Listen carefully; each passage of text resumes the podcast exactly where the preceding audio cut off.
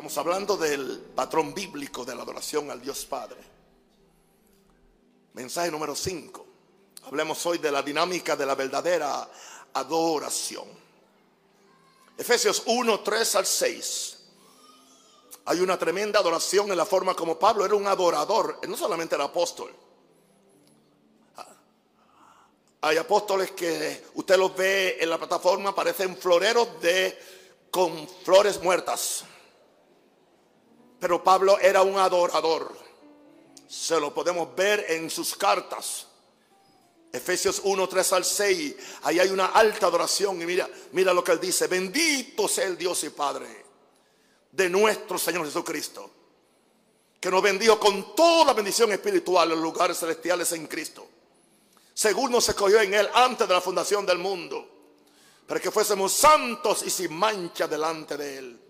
En amor, habiéndonos predestinado para ser adoptados hijos suyos por medio de Jesucristo según el puro afecto de su voluntad, para alabanza de la gloria de su gracia, con la cual nos hizo aceptos en el amado. El versículo 6 de Efesios 1, para alabanza de la gloria, para eso usted vive, para alabanza de la gloria de su gracia, para eso usted ora, para eso usted adora, para eso usted viene a la iglesia, para eso respira para alabanza de la gloria de su gracia con la cual nos hizo aceptos en el amado. ¿Cuál es la verdadera adoración? ¿Dónde reside el dinamismo de la verdadera adoración? Es más que cantar, es más que aplaudir. Tengo 10 puntos que, que compartir con ustedes. En el primero, mi adoración fluye de la revelación del propósito para el cual Dios me creó, Dios me redimió y me sentó con Él en lugares celestiales. No adoramos por adorar. No adoramos a quien no conocemos. Necesitamos una revelación de quién es Dios y quiénes somos nosotros. Y mi adoración tiene que fluir de esa realidad que Dios me creó con un propósito. Me redimió con un propósito. Me sentó con Cristo en lugares celestiales con un propósito. Y ya lo vimos en el capítulo 1, el verso 6, lo último que dijimos. Todo el propósito es para la alabanza de la gloria de su gracia. Ahí está el espíritu más puro de la adoración. Si usted entiende eso, usted no va a tener problemas adorando a Dios. Usted no necesita una atmósfera. Usted lo que necesita es un Dios y un corazón agradecido. Para la alabanza de la gloria de su gracia. Y con esta gracia nos hizo, el, con la cual nos hizo aceptos, el amado está con letra mayúscula, se refiere que hemos sido aceptos en Jesús. Usted no viene a Dios en su propia personalidad. Usted viene a Dios en Jesús, porque si alguno está en Cristo, nueva criatura es. Usted es un adorador. Juntamente con usted, usted y Cristo son un mismo espíritu. Los dos están adorando y alabando al Padre. Así que lo primero que yo quiero decir hoy, y lo repito, mi adoración fluye de la revelación del propósito para el cual Dios me creó, me redimió y me sentó en los, lugares celestiales. Número dos, yo no adoro para bajar a Dios a mi tierra. Yo adoro para subir yo a su monte santo. Hay una gran diferencia. Yo no estoy tratando de traer a, de traer a, a Dios a, a este reguero. No, yo necesito salir de este reguero y subir donde Él está. Y conocerlo a Él. Y amarlo a Él. Besarlo a Él. Adorarlo a Él. Hablar con Él. Ahora, ¿cómo es que yo subo? Es solo cuando yo subo en humildad. Yo no puedo subir en prepotencia. Cuando yo subo en humildad.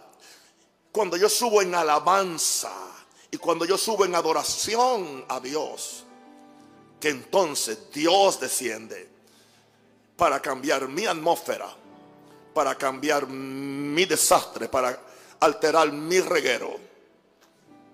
Fíjense que yo no dije que Él no va a bajar, pero es cuando, cuando yo lo lleno su corazón, cuando yo satisfago su corazón, porque Él quiere bajar para sentirse cómodo en su pueblo.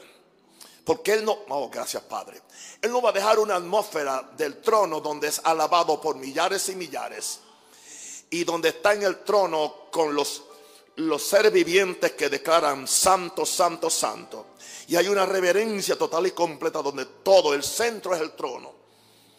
Así que Él no va a venir a una iglesia donde uno está mirando para el norte, otro para el sur, otro para los pies, otro el celular, otro se está cortando las uñas, otro se está pasando el lápiz labial. Ahí Él no va a venir. Porque Él no va a venir ahí. Porque Él es un Dios digno. Y Él quiere captar toda tu atención. Si en la adoración Él no capta tu atención, tú perdiste el tiempo. Por eso, la adoración no puede estar fundada en quién yo soy, en qué yo sé, en qué yo tengo y en qué yo puedo hacer. Porque, repito el punto 2, yo no adoro para bajar a Dios a mi tierra, yo adoro para yo subir a su monte santo. No me cuesta repetir este punto, es solo cuando yo subo en, en humildad, alabanza y adoración a Dios, que entonces Dios desciende para cambiar mi atmósfera. El Salmo 15, verso 1 al 2 lo pone en esta forma. Salmo 15, 1 al 2. Jehová, una pregunta, ¿quién habitará en tu tabernáculo? Jehová. Segunda pregunta, ¿quién morará en tu monte santo? El tabernáculo está en su monte santo. La respuesta no se hace esperar. en primer lugar, el que anda en integridad. Segundo, el que hace justicia. Tercero, el que habla verdad en su corazón. Sucede que para tú poder conectarte con Dios, tienes que ser de la clase de Dios. Tienes que tener el carácter de Dios, la santidad de Dios. Andarán dos juntos si no estuvieren de acuerdo. No esperes que Dios se ponga de acuerdo contigo, porque Dios no tiene que ponerse de acuerdo ni contigo ni conmigo. Me resta a mí ponerme de acuerdo con Dios limpiarme de lo que sea, quitarme lo que sea, cambiar la actitud que sea y simplemente, aleluya, habitar en su tabernáculo. Levanta las manos. Aleluya, tú habitas en la alabanza de tu pueblo. Uh, aleluya. Mm, tú habitas en la alabanza de tu pueblo. Aleluya. Coronado con poder. My God. Qué lindo se oye.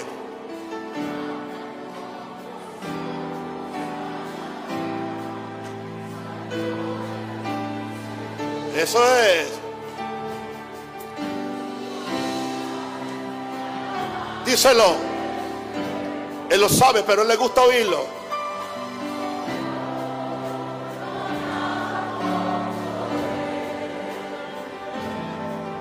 Ángeles alrededor cantan con nosotros alabanza y gloria a ti, Señor.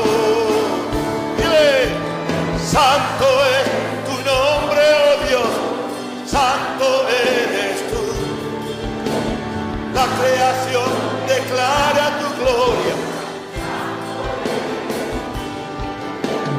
Santo es tu nombre, oh Dios, santo eres tú. La creación declara tu gloria, santo eres tú. Número tres, en la adoración yo no busco mi gusto. En la adoración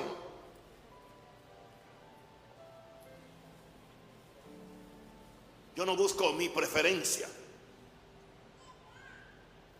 En la adoración yo no busco mis sentimientos.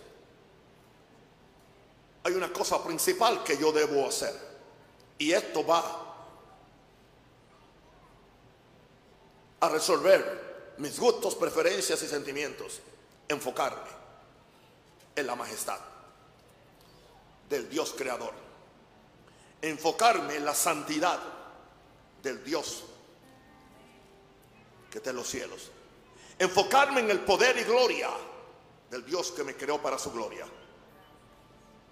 No es lo que a mí me gusta, no es lo que yo prefiero. No lo hago si lo siento, no lo siento, no tiene que ver nada con mi sentimiento. Él es digno de toda honra. Él es digno de toda alabanza. Él es digno de toda adoración.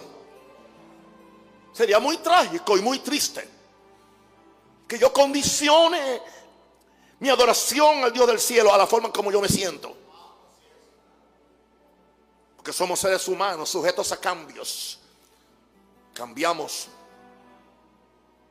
Porque así es que nuestro cuerpo somos afectados por noticias, somos afectados por pequeñas cosillas. Pero nada debe afectar tu adoración. Porque tú necesitas respirar cada día. Tú necesitas vivir cada día.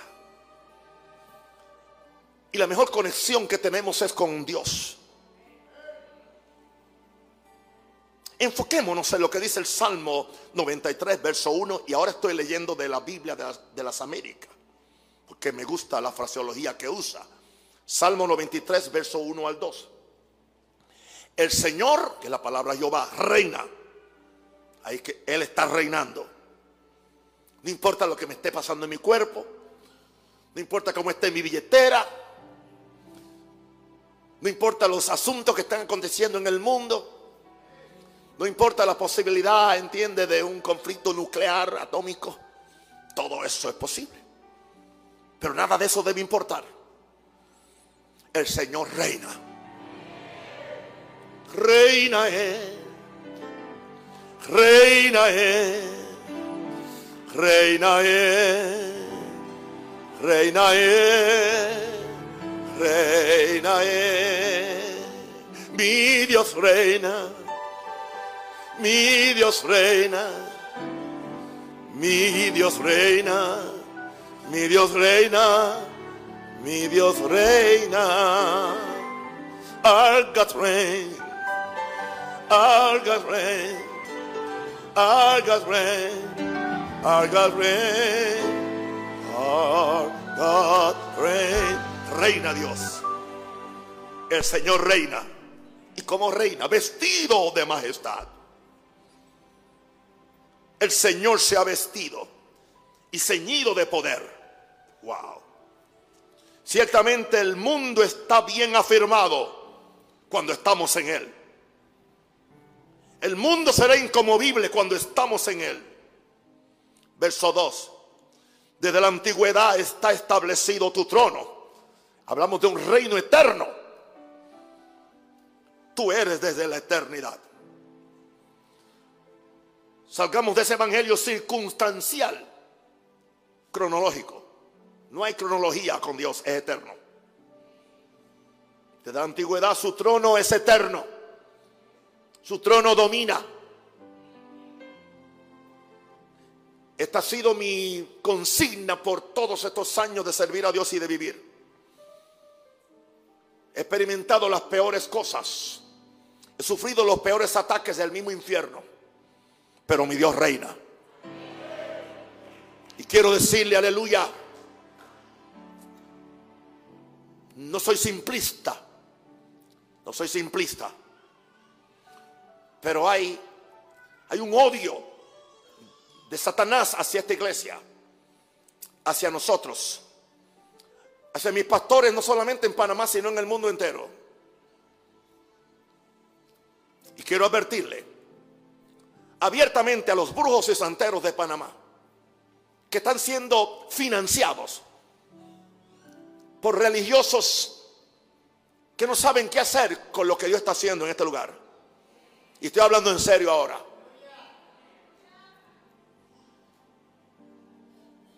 Santeros y brujos, si usted quiere vivir una vida más larga,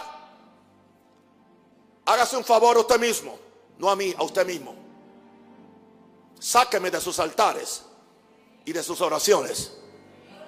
Porque yo no me voy a morir. Usted se puede morir.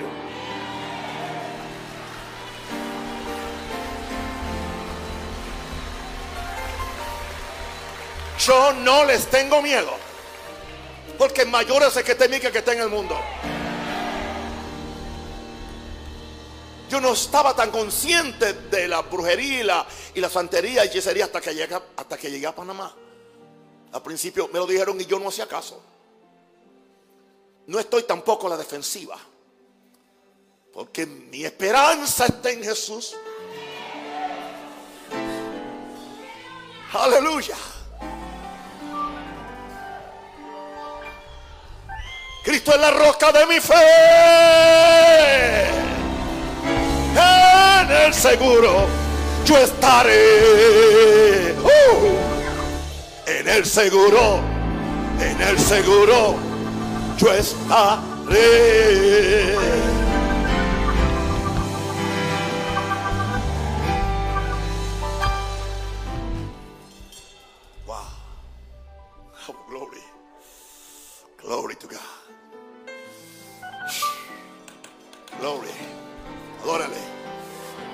Blessing, blessing, adórale.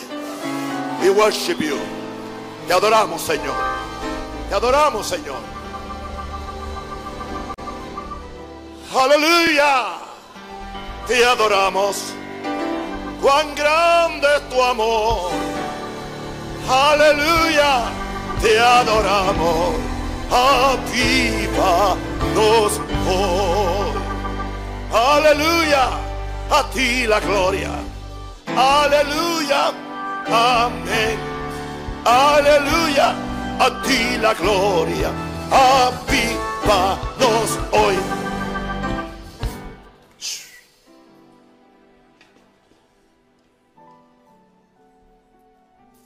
Número cuatro. La dinámica de la verdadera adoración. Entonces la adoración y la alabanza no tienen nada que ver con estilos y formas.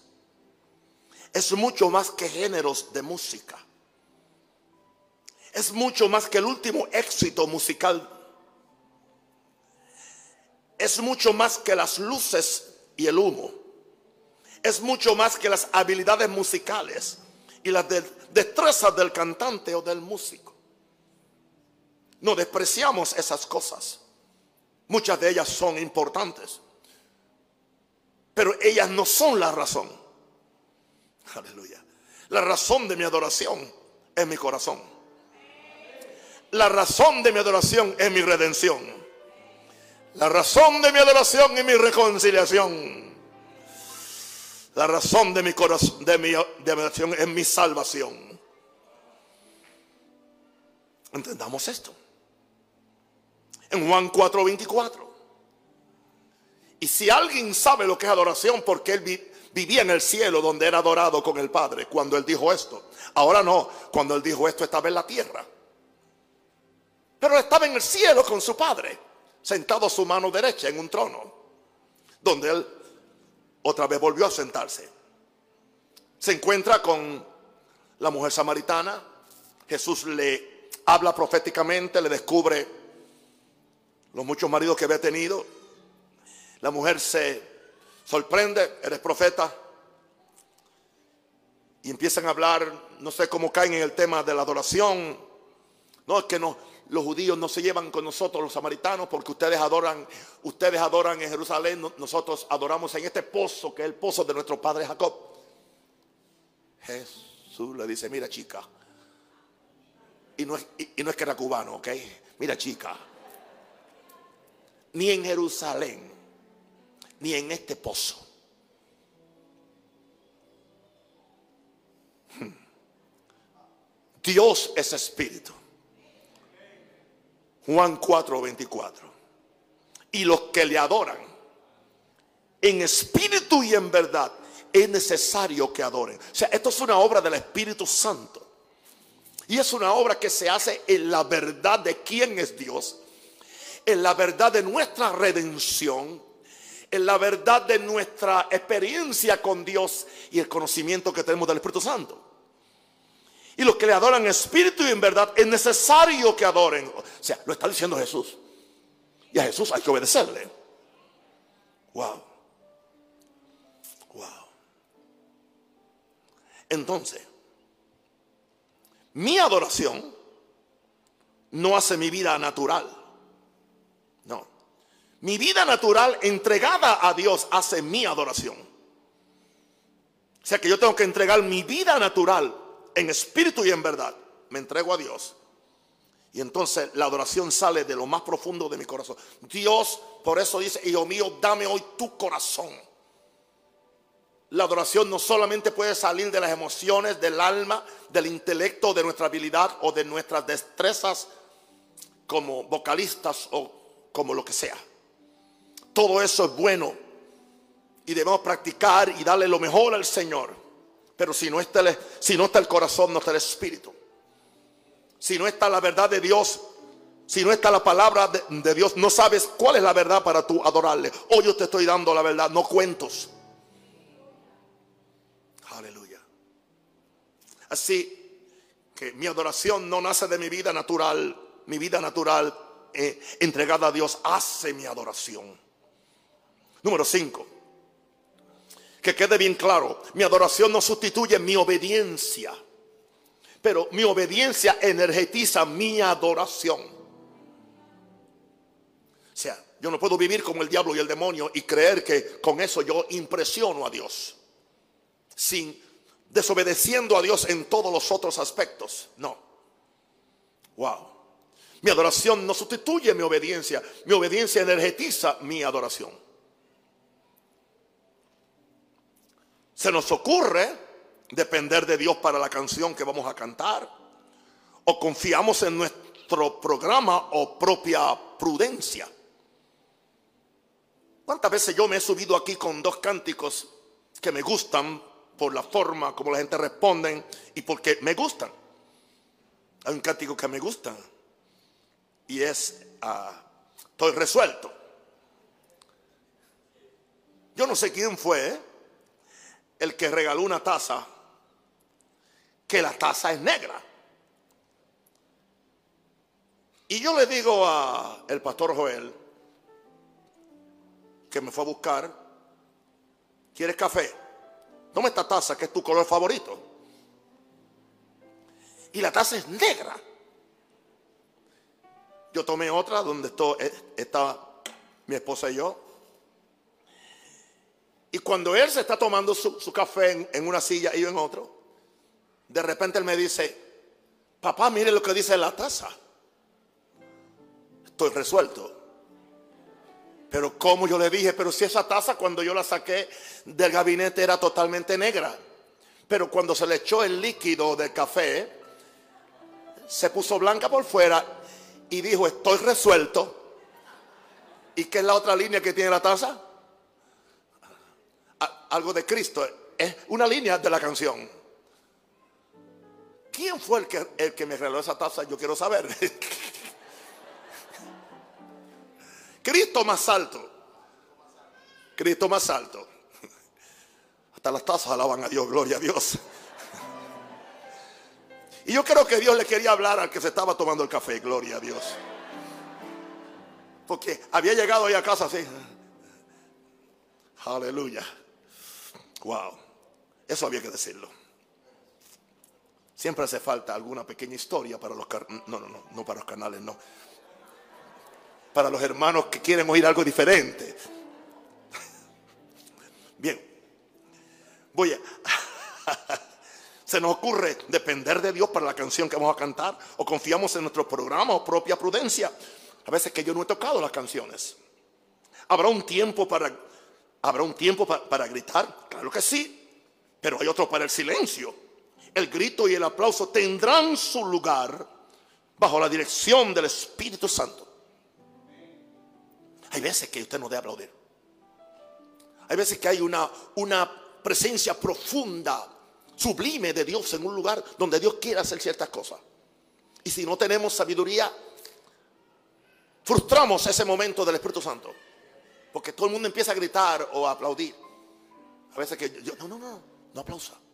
Pero hay, hay momentos donde, donde, donde hay que aplaudir, hay que gritar, hay que danzar, o hasta correrse, hay que hacerlo. Pero todo es bajo la dirección del Espíritu Santo.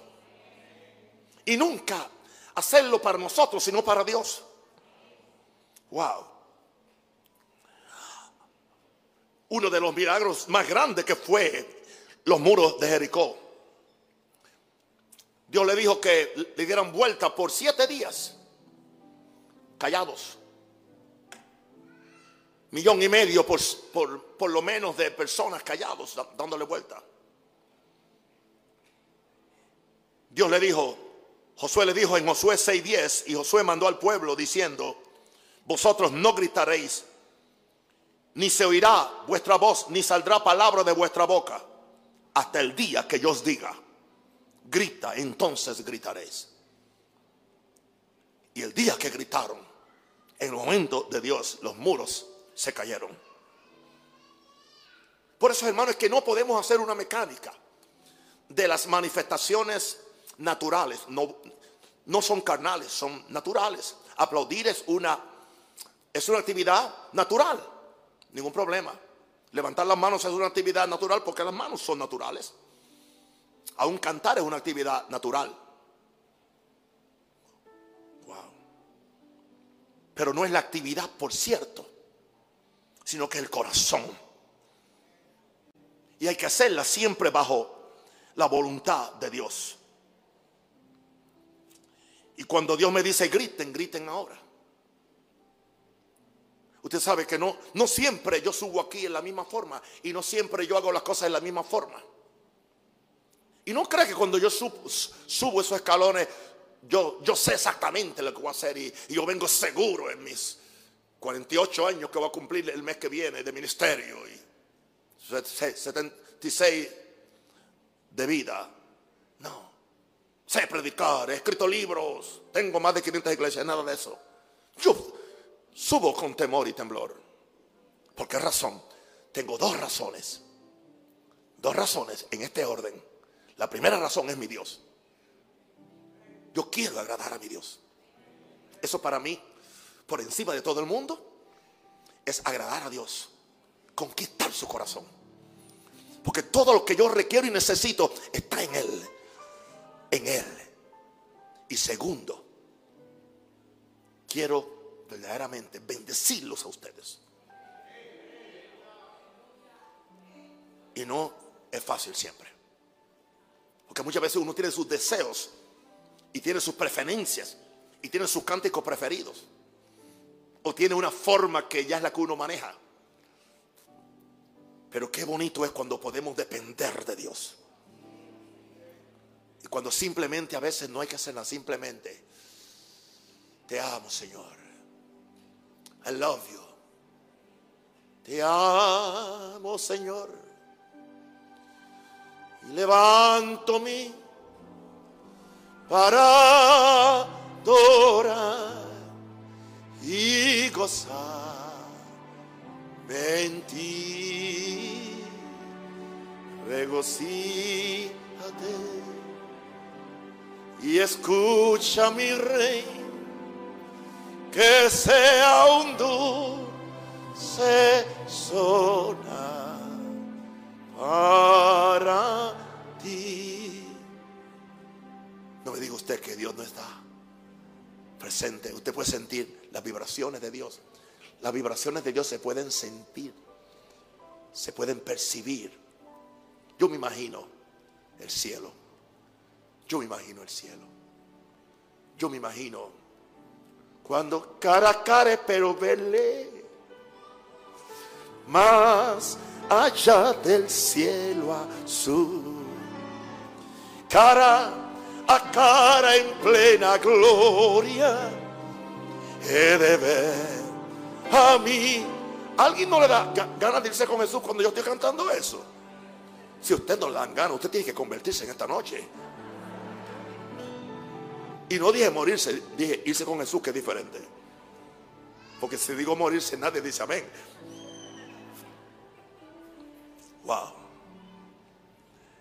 Número 6. Antes de Dios oír la alabanza de tu boca, Él oye la adoración de un corazón doblegado, contrito y humillado. Porque Dios mira el corazón. Mi mamá decía, Dios come corazones. Asegúrate que el tuyo está bueno. A mí me, criaron con el temor del Señor. Antes de Dios oír la alabanza de tu boca, Él oye la, adoración. Por eso, ¿se acuerdan cuando Jesús dijo, este pueblo de labios me honra, pero su corazón? Eso lo, dijo Jehová Dios en el antiguo pacto y Jesús lo, lo volvió a repetir en el nuevo Y ahora se refería a Él. O sea que es posible que le demos un servicio de labios a Dios. ¿Cuántas celebraciones evangélicas, católicas, pentecostales, de cualquier rito, son bellas, son hermosas? Oh, la misa católica es hermosa. Eh, tiene caché. ¿Entiende? La misa anglicana está por ahí, ¿entiende? Pero ¿dónde está el Espíritu de Dios? ¿Dónde está el que uno eh, tiembla ante la presencia de Dios? El que uno sepa, Él está aquí. Vine deprimido, pero ¿dónde está la depresión? Como que soy otro ahora. ¿A usted no le ha pasado eso? Yo llegué aquí que yo no podía casi caminar de la espalda. Ya sabe. Pero hay algo. Dulce presencia que fluye del cordero. Uh, dulce presencia. Mi corazón. Dulce presencia del trono de tu gracia. Dulce presencia gloria del Señor. Salmo 55, 15 al 17. El salmista David. Señor, abre mis labios. Le pide a Dios que los abra. Y publicará mi boca tu alabanza. Verso 15 al 17 de Salmo 51. Le está hablando a Dios. Porque no quiere sacrificios, estaba refiriendo a las ofrendas de animales que se hacían. Que yo lo daría. Y no quieres holocausto, que yo también lo daría. Porque hay unos sacrificios que son más importantes que aún la ofrenda y tu diezmo. Los sacrificios de Dios son, o sea, el primer sacrificio, la primera ofrenda que Dios quiere en tu corazón, son el corazón, son el espíritu quebrantado humillado. Y cuando Dios ve ese sacrificio, al corazón contrito y humillado, no desprecias tú, Dios. Por eso, ¿quieres que le diga algo? Lo más que yo cuido es mi corazón, más que mis dientes, más que mis axilas para que no huelan mal es mi corazón. Mi corazón. He dado cuenta que la, única fortaleza que le queda al diablo para matarme a mí es dañar mi corazón. Ya no puede por ninguna otra forma. Ya no puede, ya no puede. O sea, no tiene, no tiene otra. Y interesante porque una vez una, una hechicera que vino de, otro país a matarme a mí, por, cierto, tuvo un, un encuentro con el pastor Joel y le dijo, yo vine a matarlo. Y yo sé que no puedo agarrarlo, que no puedo porque mi señor Lucifer me mandó a hacerlo. Vino de, otro país. Y sabemos que por donde único lo podemos agarrar su cosa. Por eso le hemos puesto gente cerca de él que aparentemente estaban a favor de él y era una mentira. Pero era para que cuando ellos lo traicionaran, él dañara su corazón y nosotros podíamos entonces destruirlo. Pero no lo han logrado. ¿Sabe lo que yo hago? Alguien me falla, viene el otro, lo sigo amando. Alguien me traiciona, me la hizo un inglés, pero no me la va a pagar un francés. Sigo amando, sigo perdonando, sigo confiando. Y así se vive calidad. Así se vive bien.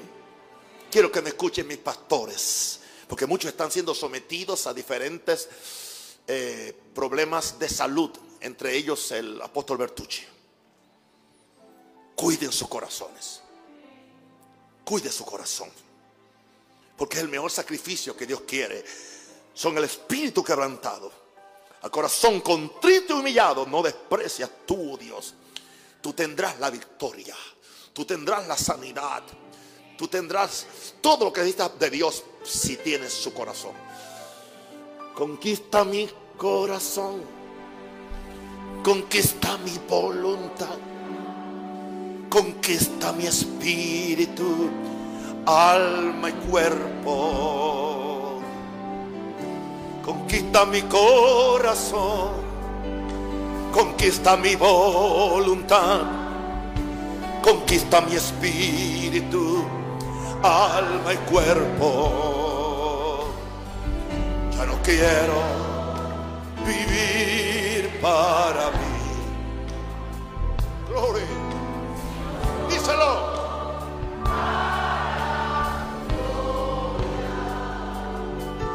Ya no quiero vivir para mí, sino solo para Estoy por terminar. Pero quiero repetir el 6 para... No, que son 10, me faltan 3. Vamos al 7. Yo no puedo adorar como un ángel si vivo como un diablo. Imposible. El Salmo 29, 1 al 2 dice, tributad a Jehová, oh hijo de los poderosos. Está hablando ahí de gente importante.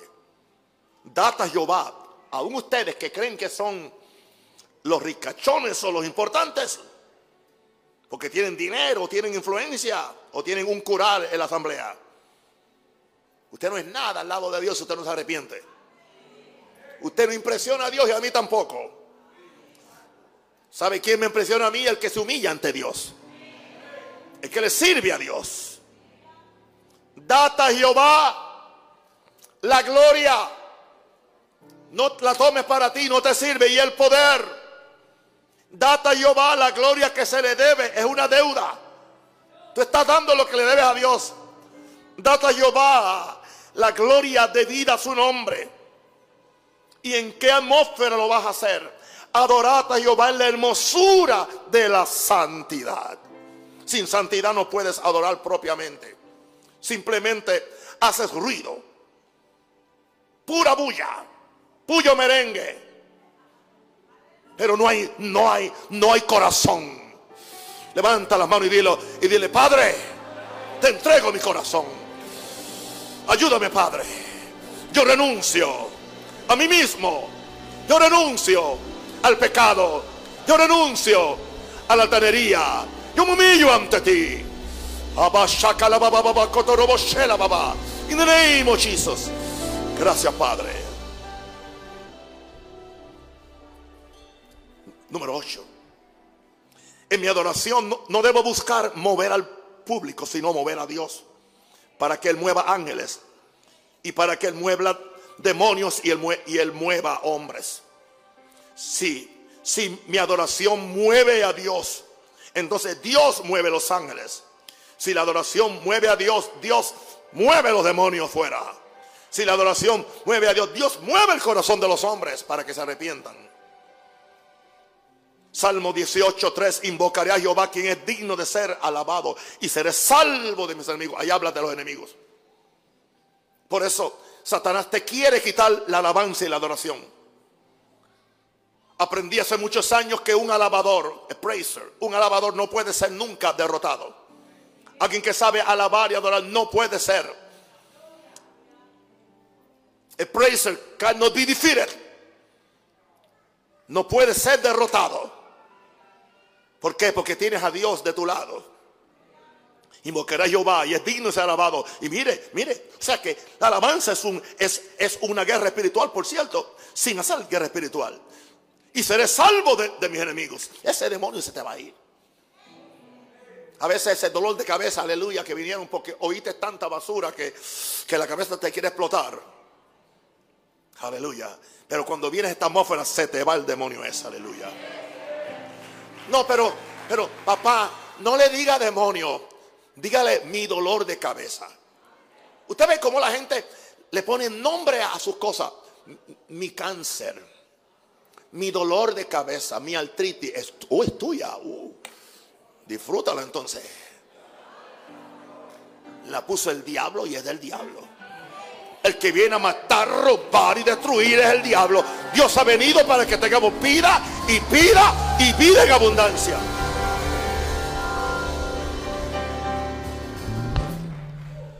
Sí, Señor. Alguien creyó que cuando aún se pusiera y que viejo, como decían alguien, se iba a poner y que más, más suave. Se equivocó. Ahora es que me estoy poniendo a pretty.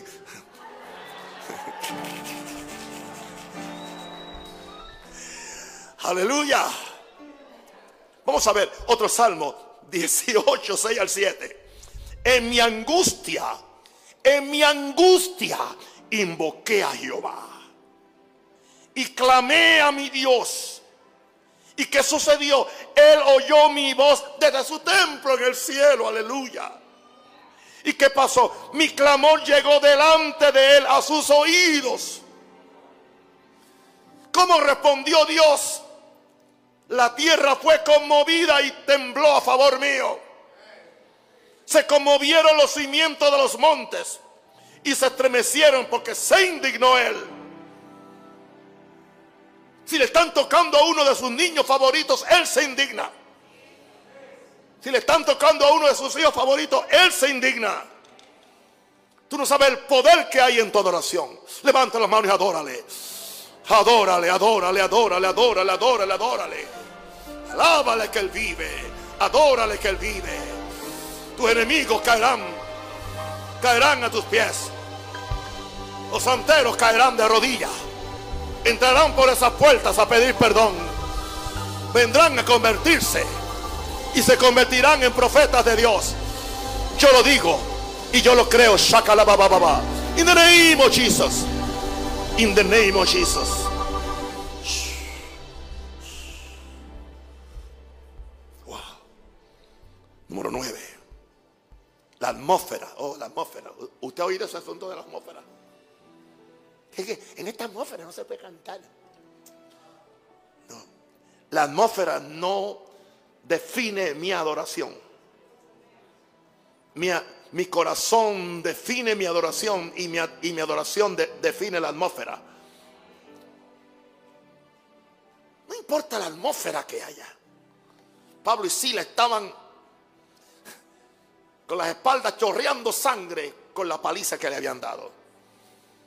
Estaban amarrados con grillos y con cadenas, pero a medianoche. A medianoche. A medianoche empezaron a cantar. Empezaron a darle gloria a Dios. Aleluya. Y algo sucedió. Primero empezaron ellos solos. Pero posiblemente después los ángeles se le, se le añadieron. Aleluya. Y es posible que empezaron a cantar. Ellos eran judíos. Los judíos cantan mucho en la nota menor. Jehová es mi luz y mi salvación. Él es la fortaleza de mi vida. O como en Sila, acompáñame Sila. No Sila esta, Sila el amigo de Pablo. Estoy consciente que no podía quizás ni cantar. Ok, da tú la segunda nota. Jehová es mi luz. No, no, mi hermano, si no se canta. Pero estaban cantando a Dios. Y los presos los oían. Estaban cantando en el dolor. Estaban cantando en la prisión. Estaban cantando cuando cuando aparentemente habían fracasado. Salieron a buscar un varón macedonio que le dijo, pasa acá y ayúdanos. Y se encuentran en la cárcel.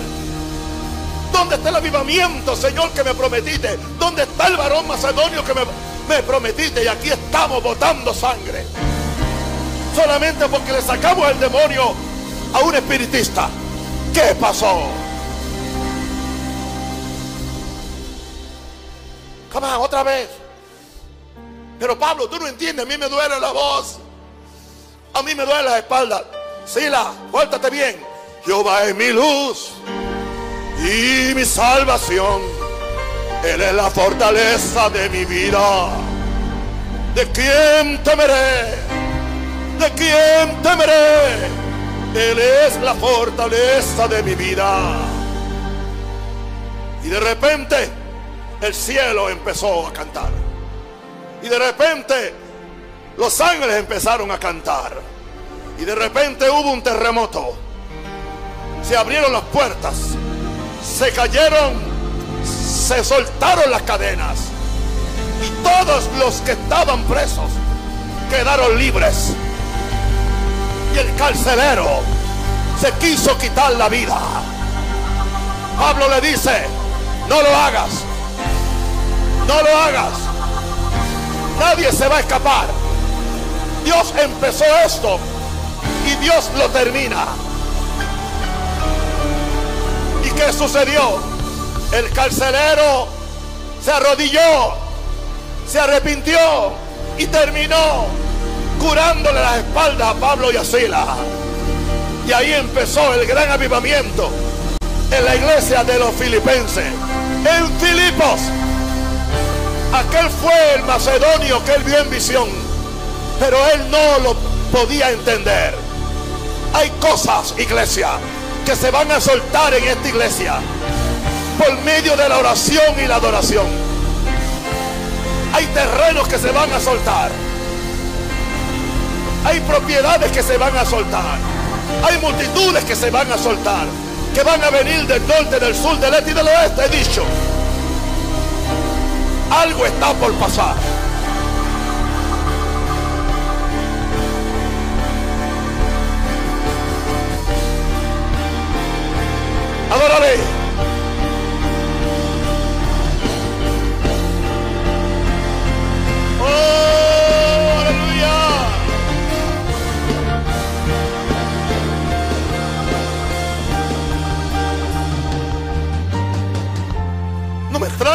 Se haya sentido así. Yo me he sentido así.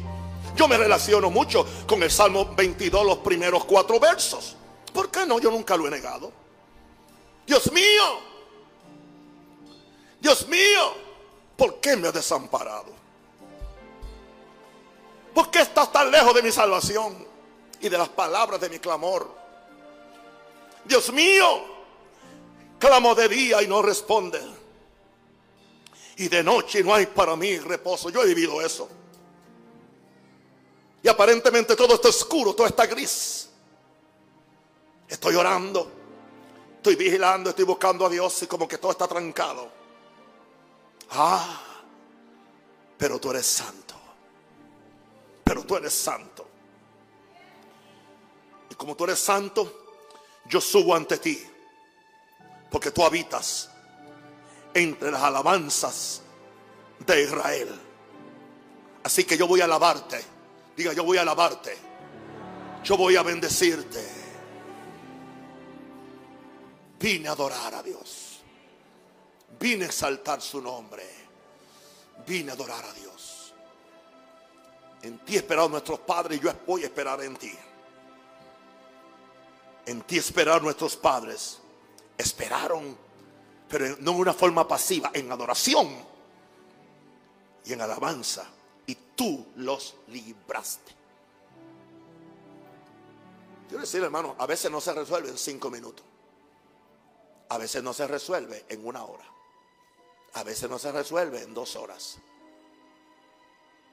A veces que yo he tenido que estar tres, en algunos casos seis horas, en una constante adoración, oración y búsqueda y decirle a Dios cuánto lo amo. Para que de repente empiece a caer algo muy, muy, muy, muy, muy pequeño. Pero Dios es fiel. Y termino hoy en el número, número 10. Que la adoración y alabanza es siempre dirigida a Dios y nunca a Satanás y sus demonios.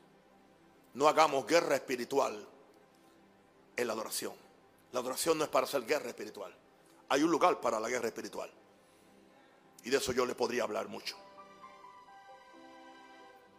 Y vamos a ver cómo la guerra espiritual surge como resultado de la adoración sin tratar de hacerlo a propósito. Solo que Dios es movido a ejercer el juicio decretado sobre principados y potestades cuando alabamos y adoramos a Dios en espíritu y verdad. Una iglesia adoradora no podrá ser derrotada. Mis iglesias no pueden ser derrotadas. Nunca lo han sido. Nunca lo han sido. Salmo 149. Regocíjense los santos. Verso 5, por favor. Regocíjense los santos por su gloria. Y canten aún sobre sus camas. O sea, esto lo puede hacer hasta en tu cama. Verso 6. Exalten a Dios con sus gargantas y espadas de dos filos en sus manos.